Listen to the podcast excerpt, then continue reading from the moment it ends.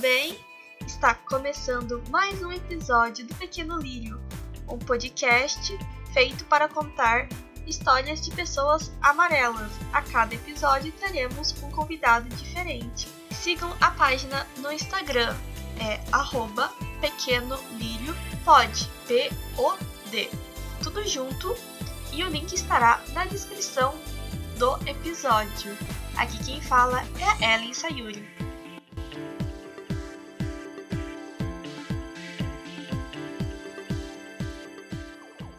No episódio de hoje teremos a participação da Vanessa Tamura. Oi, tudo bem? Meu nome é Vanessa Tamura, sou birracial. Eu moro no Japão atualmente há 17 anos, só que não é direto, tá? Essa última vez eu tô dois anos aqui, 17 anos no Brasil também. Aqui atualmente eu tô trabalhando em, com RH, recursos humanos de estrangeiros, é, mais na parte de recrutar mesmo e arrumar mão de obra é, para quem não entende tanto japonês. Você nasceu aqui no Brasil mesmo? Eu nasci no Brasil e vim para cá pro Japão com seis anos a primeira vez. E como foi essa sua adaptação do, pro Brasil e pro Japão? Tipo... Ó, a primeira vez que eu vim para cá, eu tava com. Eu tava na pré-escola, né, no Brasil. E aí eu vim para cá com mais ou menos. Não tinha seis completo, era cinco para seis, né? Então eu falava só português. Aí eu cheguei aqui e entrei no primeiro ano do aqui a gente fala Shogako, que é o primeiro a primeira série, né, do Brasil. Então eu não falava nada tipo de japonês e na época que eu vim é, não tinha muitos brasileiros aqui, não tinha não tinha com quem eu conversar assim da minha idade em português, né? Então a adaptação foi bem rápida porque como eu ficava aqui no Japão, para quem não sabe, é, você fica período integral nas escolas, né? Então, como eu ficava o dia inteiro na escola e meus pais trabalhavam muito, é, eu só falava em japonês. Então, para eu aprender o japonês, foi questão assim de seis meses. Fiquei dois anos aqui, né? Fiz a primeira série completa, segunda. Aí, quando eu estava na segunda série, eu já comecei a esquecer o português. Então eu já não falava mais português, porque eu só tinha o fim de semana para falar português com os meus pais. Então minha mãe começou a ficar meio preocupada, porque eu já não falava mais assim. É, eu confundia as palavras, falava tipo laranja, sabe? Então foi bem complicado. Eu já estava falando tipo minha, minha avó, por exemplo, né?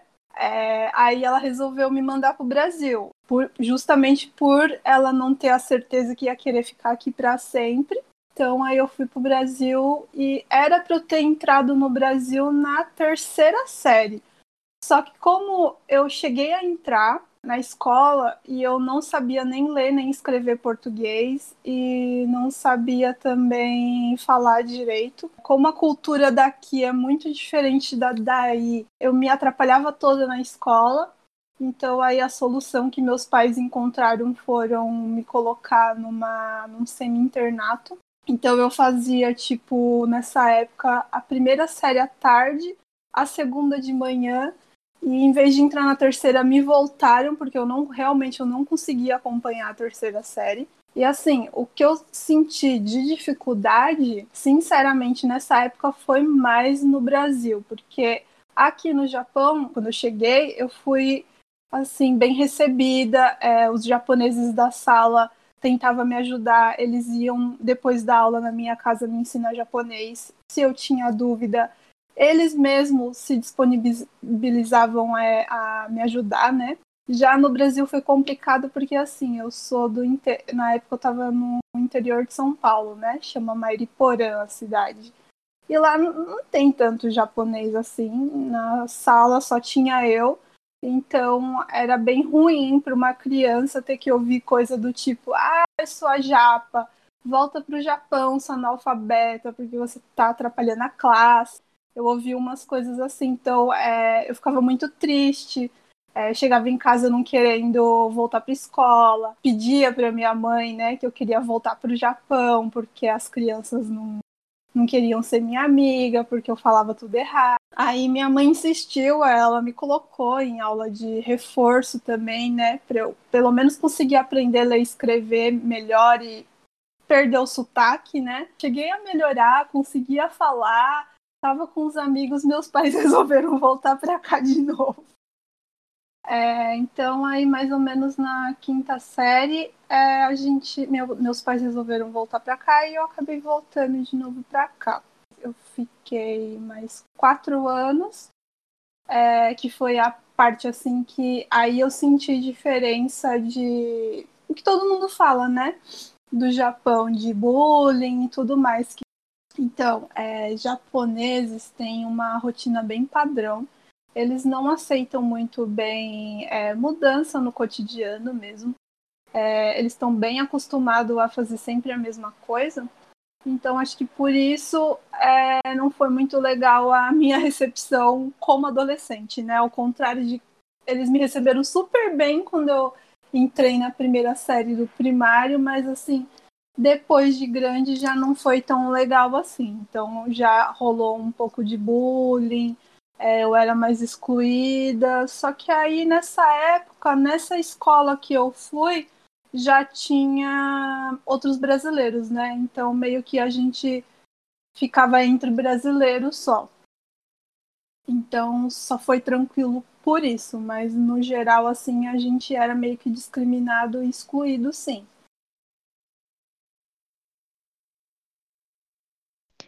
E o que você mais sente falta do Brasil aí no Japão? Brasil, que eu sinto mais falta é. Eu sou vegana, né? Então aqui eu sofro bastante para comer. Porque aqui legumes e frutas é muito caro. É, eu não ligo assim de não ter opção, porque eu não sou o tipo de vegan que come muito industrializado, né? Mas eu como muito legumes, fruta, e, nossa, no Brasil eu ia na zona cerealista, na feira, tipo, com muito pouco eu passava muito bem, né? Já que a gente não tem tanta opção. E acho que tanto eu quanto meu marido, assim, o que a gente mais sente falta é, sabe, você sair e ter onde comer. Aqui a gente não tem. Então, acho que é mais a comida e a família, né? É, eu sou bem apegada com principalmente a família do meu marido. E, e aí faz muita falta, assim, né? E quando você estava no Brasil, o que você mais sentia falta do Japão? Ó, oh, vou ser bem sincera. Quando eu cheguei, eu fui pro Brasil em 2011, né? A última vez. É, a última vez que eu fui, eu cheguei aí tão assim com ranço do Japão que eu não gostava nem de ir na Liberdade, porque me lembrava o Japão, então era meio que assim um gatilho, então eu não gostava de ir na Liberdade. Aí se alguém me oferecia, tipo assim, ah, vamos comer uma comida japonesa, eu ficava muito brava, porque é, eu peguei ranço mesmo de tudo que aconteceu, né, nos últimos anos E. É... E o que você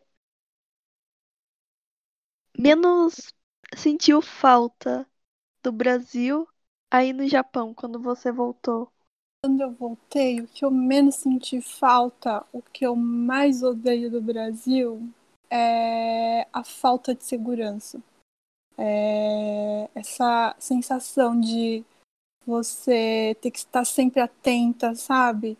É, isso é muito ruim. É bem ruim mesmo. Tipo, igual dessa última. Eu nunca tinha sido assaltada nem nada.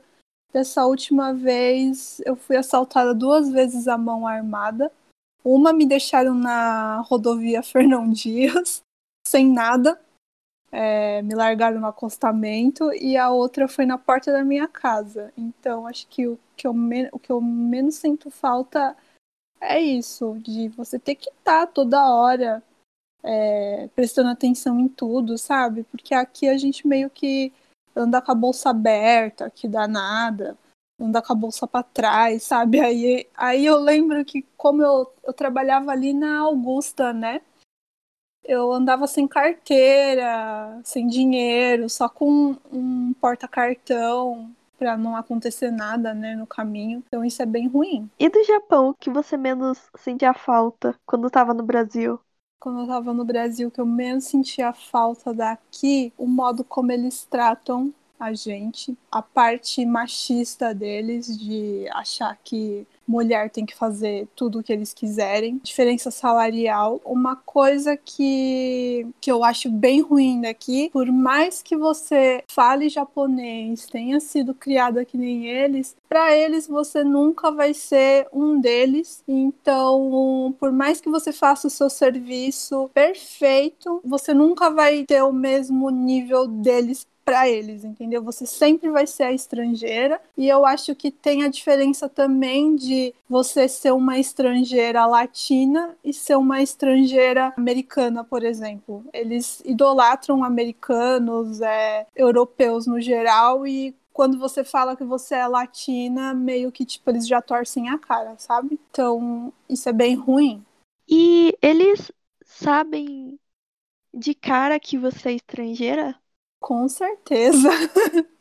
Não só dessa é da outra vez que eu morei aqui, eu não tinha tatuagem exposta, né? Eu todas as minhas tatuagens eram escondidas. Aí dessa última vez tá sendo pior porque como eu tenho tatuagem no braço, aí de cara eles sabem que eu sou estrangeira, né? Mas mesmo da outra vez, eles me confundiam muito com filipina. E não sei, né, se todo mundo sabe, mas a maioria das filipinas vem pro Japão para se prostituir, então era comum eu estar, tá, sei lá, andando na rua e os caras virem oferecer programa, sabe? É, e perguntar onde era aqui eles falam Missê, né? Que é tipo a loja, né? Já aconteceu várias vezes das pessoas me pararem e falar, ah, onde é a sua loja que eu vou lá? É, quanto que você quer, sabe? Tipo, nos horários bem aleatórios, assim, tipo 10 da manhã, é oito da noite, então é, é horrível. E você volta pro Brasil, tipo, pontualmente, alguma vez ou outra, só para passar alguns dias? Ou você só volta pra realmente ficar mesmo? Então, a, a minha ideia era esse ano ter ido agora em agosto, né? Só que por causa da pandemia e tal, a gente acabou cancelando, desistindo. É, então agora a gente decidiu que ah, é uma viagem cansativa, é longa, é cara, é, ficar indo e voltando é muito desperdício de dinheiro, né? Então a gente pretende ir de vez, né? Todo mundo fala que isso é burrice, que não, a gente não devia fazer isso, mas ai, foda-se. a gente acha melhor assim, já que não deu para ir esse ano, então a gente agora só vai quando for voltar de vez mesmo que estão as coisas aí no Japão? Tipo, tá tendo muitos casos, o pessoal tá fazendo quarentena. Aqui tá revoltante. Essa é a definição, porque aqui rola muita. É, o governo abafa muito as coisas aqui, entendeu? Nem tudo chega para a população. É, tem gente que vai ouvir eu falando isso, vai achar que eu tô com teoria da conspiração e tudo mais, mas não, não é isso. É, eles omitem muito, muitos dados mesmo da população, porque a população japonesa ela acredita cegamente no que a imprensa diz, é, principalmente te televisão, né? Então, tipo assim, é, já é bizarro que, tipo assim, o mundo inteiro tava lá no boom é, só subindo os casos, Coreia, China e o Japão no começo estava de boa. Aí os casos começaram a subir depois que cancelaram as Olimpíadas.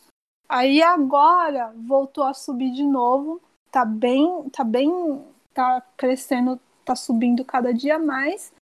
Mas assim, por causa de um, uma lei que tem aqui desde a Segunda Guerra Mundial, o governo japonês ele não pode interferir o direito dos japoneses de ir e vir. Então, por isso, não pode existir quarentena aqui é, estabelecida pelo governo. Então, o que, que o governo faz? Ele vai nas, nas redes sociais deles, na, na televisão, jornal e pede gentilmente para a população evitar de sair, de se aglomerar, de, de fazer as coisas, mas eles não proíbem, entendeu? E aí que tá o erro, porque aí ninguém respeita. Tanto é que você vai no shopping, tá cheio, você vai na estação, os Starbucks tá cheio, é, bar tá cheio. É, então só tá subindo. Só tá subindo. E não parece que vai melhorar, sei lá, enquanto não sair essa vacina. Na empresa que você trabalha, é, tá funcionando normal nessa quarentena? Ou, tipo, tá com horários reduzidos, estão com medidas de proteção? Então, na empresa que eu trabalho, é, desde dezembro, é, já estava estabelecido que ia mudar várias coisas dentro da empresa, inclusive, é, para quem não sabe, o Japão é um país muito atrasado e o home office só chegou aqui agora com a pandemia, tá? Então não é comum ter home office, mas a minha chefe meio que ela é bem jovem, ela tem, sei lá, 30 e poucos anos, então ela é meio inovadora para o mercado japonês, né? E ela já estava com essa ideia de é, inserir é, o sistema de home office desde antes da pandemia. Então, o que aconteceu é que quando virou o ano fiscal, que aqui é em abril, né? É, já estava determinado que certos setores ia fazer só home office. E aí o meu é um desses casos. Como todo o meu serviço é por internet, eu, eu só preciso ir na empresa no mínimo uma vez por semana. Mas tem semana que eu vou duas, três, depende se eu tenho coisa para fazer no escritório ou não, né? Porque a internet de lá é melhor que a minha, né? Então tem vezes assim que eu vou, mas reduzir horário, é, essas coisas não, tá tudo normal desde o do início da pandemia. O que, que você faz mesmo? essa empresa que eu trabalho, é, na real, eu fui contratada para fazer a parte de publicidade e marketing em português, né? É, para brasileiro. Só que como ficou meio corrido depois da pandemia, agora eu estou na parte de RH mesmo. É, então eu seleciono candidatos brasileiros para vagas em empresas aqui, né? É, normalmente em fábrica. A gente tem outros tipos de empresa, mas a maioria é fábrica. Então eu faço a parte de entrevistar, avaliar o japonês, é, preparar o, o currículo, né? É, essas coisas. E, e mídias sociais também. Agora eu não estou tendo tempo de fazer, mas na verdade era para eu também estar tá fazendo. Daí, no caso, você só entrevista brasileiros? Brasileiros e filipinos e às vezes vietnamita também. Mas é mais brasileiro. O, o forte dessa empresa é brasileiro. E você tinha comentado que aqui no Brasil você trabalhou em um salão, né? O que você fazia tanto? Quando eu voltei pro Brasil, eu tava meio perdida, mas eu na época eu era fotógrafa. Aí eu já estava meio desencanada assim da área. Aí eu comecei a fazer maquiagem e eu gostei. E na época desse curso de maquiagem que eu fiz, me falaram do do Sorro, né? Que é uma rede aí de São Paulo que eles eles gostam de contratar bastante descendente, né? Eu fiz uma entrevista lá, passei então eu comecei a fazer um estágio lá ao mesmo tempo que eu fazia o curso. Aí depois de lá eu fui para vários outros salões, mas eu sou cabeleireira no Brasil, né? Então eu cheguei a passar por pelo Sorro, pelo Retro Hair. Aí eu abri um que chama Áurea 161. Aí depois do Áurea eu desfiz a sociedade e fui pro Berlim e do Berlim eu já tava, na época que eu entrei no Berlim era por pouco tempo assim, porque eu já tava com a passagem comprada para cá, né? Era especializado em algum tipo de cabelo? No Brasil, eu comecei fazendo de tudo, mas assim, depois que eu virei profissional, é, acho que por eu ser descendente de asiático mesmo, minha eu comecei a ter mais facilidade em cortar cabelos asiáticos no geral, principalmente japonês, coreano, E aí eu comecei a me focar mais nisso, né? Então, quando eu saí do Brasil, eu já estava começando, começando não, eu já estava com um público bem específico. Então, 70% do meu público em São Paulo eram descendentes de asiáticos. Cabelo de asiáticos, qual é a maior dificuldade de mexer com ele? A maioria é o volume. A, a maioria tem muito cabelo, então quase todas as meninas chegavam reclamando que ninguém acertava o corte delas pela textura é, e pela quantidade de cabelo. Então elas viam, sei lá, uma referência no Pinterest, falava, ai, mas no meu cabelo não fica assim, mas era porque realmente a gente tem muito cabelo. Todo mundo acha que, sei lá, se você é descendente de japonês, você tem que ter o cabelo é liso, né? E não é bem assim, que nem o japonês daqui do Japão é 100% da população tem o cabelo é, liso e perfeito, que nem nas propagandas, né? É, a textura do nosso cabelo varia muito, tem uns que é mais poroso, então ele não é nem liso nem enrolado, então é um cabelo difícil de trabalhar, né? Por isso que eu procurei, como o meu cabelo da minha irmã é assim, né? O, da, o meu não é, o da minha irmã já é esse poroso, volumoso, que não é liso nem enrolado. Então eu meio que comecei treinando na minha irmã e comecei sentindo que dava para eu fazer alguma coisa, né? E aí depois disso começou bastante menina a me procurar por isso. Então vinha muita menina assim que tinha muito cabelo e muito poroso sem definição para cortar o cabelo comigo. E você chegou a fazer um curso específico para esse tipo de cabelo ou você foi aprendendo na prática? fui aprendendo na prática de ver, sentir. É... Sei lá, a gente tem um mínimo de noção do que é bonito e feio, né? Quando você trabalha com isso. Então foi mais o feeling mesmo. Mas é, se eu espero, né, que a, a pandemia passe logo, eu já estava programando de ir para a Coreia fazer especialização, que eu vi um curso bem legal lá. Aqui no Japão eu não me interesso tanto, porque eu não gosto da, da estética daqui e nem das técnicas daqui, eu acho elas bem ruins. É por isso que eu quero fazer esse curso na Coreia, porque a, é, as coreanas elas têm. É, o gosto delas é bem parecido com a das, das meninas do Brasil, né? Que, assim, é, como que eu vou explicar? Japonês gosta de cabelo bagunçado, mas de um bagunçado feio. Eles gostam de cabelo poroso, sabe? Que você passa qualquer coisa e ele fica meio duro mesmo. Não sei explicar. Eles gostam de uma textura de cabelo que brasileira abomina, sabe? É, eu nunca vi uma descendente de japonês, uma nipo brasileira que veio pra cá e não xingou o cabeleireiro japonês. É, é uma em mil, assim, que acerta o corte. Normalmente as que acertam o corte é porque alisa. Alisa ou faz chapinha, mais natural assim, não é todas que acerta não. E assim, eu particularmente eu sou a favor de de naturalidade. Eu não gosto que as pessoas ficam dependendo de babyliss, chapinha. Então, aí por isso que eu acho que eu não me identifico muito com é, as técnicas daqui do Japão, né? E já na Coreia é mais parecida com o que a gente gosta. Você tinha falado de comida, né?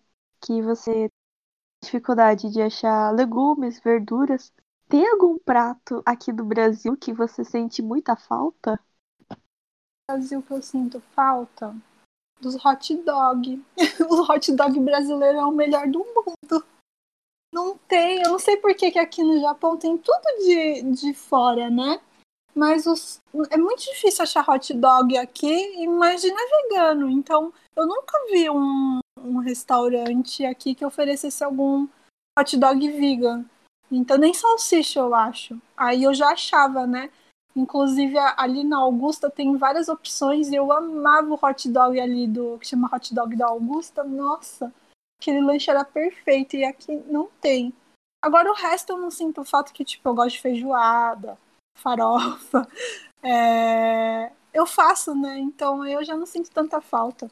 Eu sinto falta mais de junk food mesmo.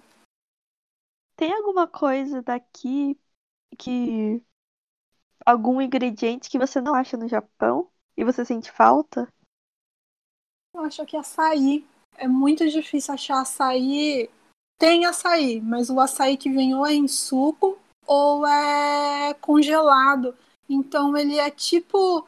Sabe esses açaí quando você vai comer e é de um lugar bem ruim que só tem gelo? É o açaí daqui. Aqueles que é cheio de pedrinha de gelo, é muito ruim. Não tem aqueles. É, não tem aqueles cremosos, sabe? Eu achei um muito bom, mas é muito longe daqui, então aí eu como lá uma vez por ano só. Nossa, açaí é muito gostoso, gente. Saudades.